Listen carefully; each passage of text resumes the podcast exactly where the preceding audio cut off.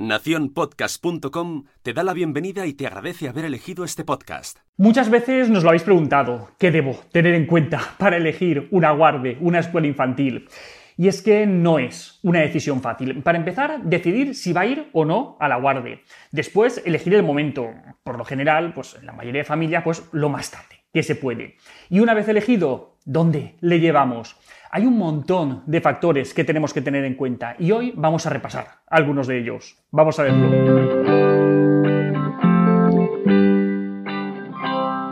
Este vídeo pretende ser muy práctico, una ayuda para las familias que estáis en estos momentos eligiendo guarde para vuestros peques.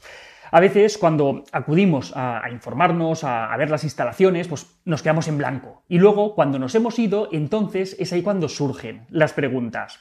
Pues bien, vamos a intentar preparar una especie de, checklist, de listado, para llevar esas reuniones y que no se nos pase ningún tema importante. Empezaremos por la ratio de niños por cuidador. Y es que un aspecto fundamental a la hora de, discriminar entre escuelas infantiles de mejor y de peor calidad es la ratio de educadores por bebé o por niño a su cargo. Las tasas normalmente consideradas adecuadas serían de una persona por cada tres o cuatro bebés y para niños por encima de dos años una por cada cinco o seis niños. Pero claro, esto es algo teórico, porque luego las ratios las marcan fundamentalmente por los máximos legales, que a día de hoy en España están muy por encima de estos números.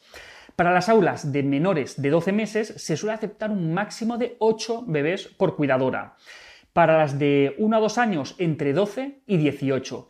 Y para las clases de 2 a 3 años entre 18 y 20. Así que, lo más frecuente es que nos encontremos pues, más bien estas cifras. Es decir, para los más mayores, pues entre 18 y 20. En cualquier caso, si tenemos la suerte de poder acceder a una guardia que tenga mejores ratios, este es claramente un factor muy importante a considerar. Otro aspecto que también es importante, más allá de, la ratio, es la composición del centro. Hay escuelas infantiles en las que solo hay educadoras y hay otras en las que también hay psicopedagogas, psicólogas o logopedas. Esto mm, es interesante porque más allá del trabajo directo con los niños, aportan un montón al equipo y pueden detectar y, orientar a las educadoras y a los padres si hubiera cualquier dificultad. Y otro aspecto que también es importante valorar es si tienen personal para limpieza, para la cocina, ya que si no hay personal específico destinado a estas funciones, las educadoras van a estar mucho más desbordadas porque se van a tener que hacer cargo de todo. Y esto es algo a tener en cuenta tanto en las escuelas infantiles como en otras formas de cuidado, por ejemplo, las madres de día. Y hablemos del tiempo en el patio. ¿Cuánto tiempo pueden pasar en el patio los niños? ¿Y cómo es el patio? ¿Es amplio? ¿Es sombrío? ¿Es interior? ¿Es exterior? Hay centros en los que la hora del patio está súper marcada, de 10 a 10 y media, por ejemplo. Pero hay otros en los que no es así y los peques entran y salen de clase con mucha más libertad, pues en función del día, del tiempo, del ritmo. Son centros con la filosofía de, pues oye, pues todo lo que puedan que estén fuera. Pues igualmente que es importante que Igualmente, como decíamos, es importante el tipo de patio que es. Si es un patio al aire libre, si es uno pequeño dentro de un bloque de edificios. Cuanto más amplio y más al aire libre, mejor. Otro aspecto importante, la adaptación.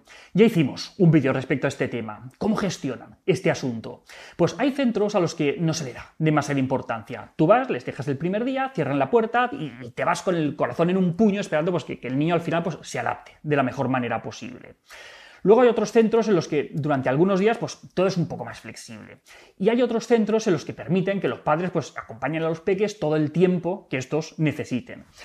¿Que ¿Cuál es la mejor opción? Pues en el otro vídeo ya os lo contamos, pero en última instancia tiene que ser lo que más os encaje. De nada me sirve que, me dejen acompañarles si mi trabajo no me lo va a permitir, pero es que si puedo elegir y si puede ser flexible y progresivo, mejor. Y una vez pasada la adaptación, ¿cómo? Es la despedida y recogida de los peques. Se les deja en la puerta, eh, se les puede acompañar hasta, hasta la misma clase, te puedes incluso esperar con tu hijo unos minutos o, te tienes que ir corriendo cuando le, le sueltas ahí. Pues como todo, pues depende del sitio. Hay centros en los que los padres ni siquiera pueden entrar. Tú tienes que llamar al timbre, te sacan a tu hijo o se lo llevan para adentro y ya está. Hay otros centros en los que vayan a la hora que vayan los padres, pues son bienvenidos, entran, salen con libertad y acuden directamente al aula a por sus hijos. ¿Qué tipo de escuela preferís? Yo al menos lo tengo claro.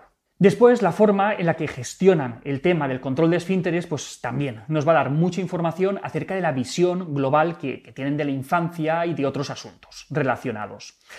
Cuando llegan a determinada edad, empiezan ya con la operación pañal y no hay quien les pare, pues cuidado. Lo ideal sería que respetaran los ritmos madurativos de cada niño, su interés y el interés de cada familia, no, forzándoles a dejar el pañal antes de que estén preparados o antes de que sea estrictamente necesario. Y lo mismo pasa con el tema del chupete. Lo que tienen que hacer es ayudar a la familia, no tener que hacer que la familia siga el ritmo que ellos están marcando. Y bueno, otro tema importante, la comida, cómo la gestionan. Sería interesante que cuando salierais de esa visita a la escuela os pudierais ir con una copia del menú debajo del brazo, para que luego cuando lleguéis a casa lo podáis revisar con calma. Que no os impresionen con eso de menú elaborado por nutricionistas, porque es que eso lo dicen todos y tampoco es, es garantía de nada, que hay nutricionistas y nutricionistas.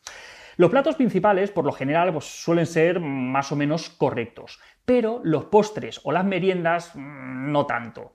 Y al final, pues están llenos de zumos, de galletas, de, de lácteos azucarados, de bollería o demás cosas por el estilo. Mucho ojito con eso.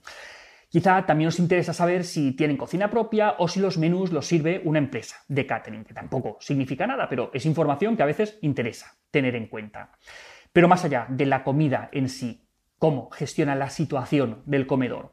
Pues cuando vayáis de visita a la guardia, a la escuela infantil, una pregunta muy interesante que yo os recomiendo hacer siempre es ¿y qué pasa si no se acaba la comida? En ese momento lo sabrán que te dirán, ya, no te preocupes que aquí todos se acaban la comida. ¡Wow! Y luego habrán otros que te digan, bueno, pues oye, pues cada niño pues puede tener más o menos hambre un día, otro, y pues oye, si no tiene hambre, no le forzamos yo, sin dudarlo, huiría de esos primeros que dicen que siempre se acaban el plato. Y bueno, respecto a los horarios, pues cada centro pues, tiene un horario distinto y cada uno pues al final ofrece más o menos flexibilidad a la hora de dejar a los niños. Como el hecho de acudir o no a la escuela infantil en el fondo es algo que depende de las necesidades de los padres, pues es interesante que el horario encaje con los ritmos del padre o de la madre. ¿Se les permite entrar fuera de, los horarios establecidos o siempre tiene que ser a unas horas determinadas? Pues hay que tenerlo en cuenta. Tema importante también, material escolar y libros. sí, sí, libros. Que aunque no lo creáis, hay guarderías, hay escuelas infantiles de 0 a 3 años en las que tienen sus libros y sus cuadernos de actividades. Pues, ¿qué queréis que os diga? Yo creo que a los niños de dos o tres años les aporta muchísimo más estar al aire libre, jugando en el arenero, haciendo lo que les dé la gana, o incluso haciendo juegos dirigidos, que teniendo que seguir o que completar ningún libro para impresionar a los padres.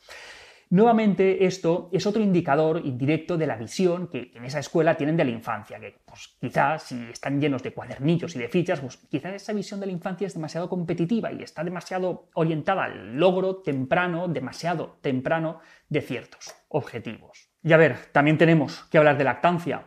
Estamos hablando de niños por debajo de los 3 años y muchos de esos niños continúan tomando pecho. Entonces, en los centros que estáis mirando, ¿están familiarizados con el manejo de, la leche materna? ¿Les ¿Te puedes extraer leche, dársela y que luego se la ofrezcan durante el día? De hecho, si vas a ir con tu peque a la visita y le das teta, es muy interesante ver la reacción del profesional que tengas encima del centro. Si te mira con esa cara de pero todavía le estás dando teta, de verdad, sospecha y, planteate seriamente otro sitio. Y ya no te digo si, si te lo dicen abiertamente, corre, huye de ese sitio. Y a ver, tema de la disciplina y de la obediencia.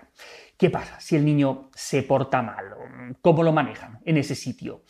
Y cuando tiene una rabieta, ¿qué es lo que hace? ¿O qué pasa si le pega a un amigo? Y si le pegan a él, ¿qué es lo que hacen en el centro? Si cuando preguntáis eso os empiezan a hablar de castigos o de la silla de pensar, pues mejor valorar otras opciones. Sin embargo, si os hablan de gestión de emociones, de acompañamiento, de distracción, muchísimo mejor. Bueno, hemos hablado de ratios, de los profesionales que trabajan en el centro, de la adaptación, si tienen política de puertas abiertas, de la comida, del patio, del material escolar, lactancia, disciplina. A la hora de, elegir una escuela infantil es importante tener en cuenta todos estos factores. Son aspectos que quizá no son tan obvios como los horarios, el precio, los idiomas o lo cerca o lejos que estén de casa o del trabajo, pero también tienen implicaciones muy importantes en el día a día y durante el desarrollo del curso. Esperamos que os haya servido esta lista de cuestiones para tener en cuenta y que la podáis aplicar en vuestras visitas. Y hasta aquí otra píldora de psicología. Si os ha gustado, no olvidéis compartirlo y tenéis muchos más vídeos y artículos en el canal de YouTube y en albertosoler.es. Y en todas las librerías, nuestro libro Hijos y Padres Felices, donde tratamos este tema con mucho más detalle. La semana que viene más. Un saludo.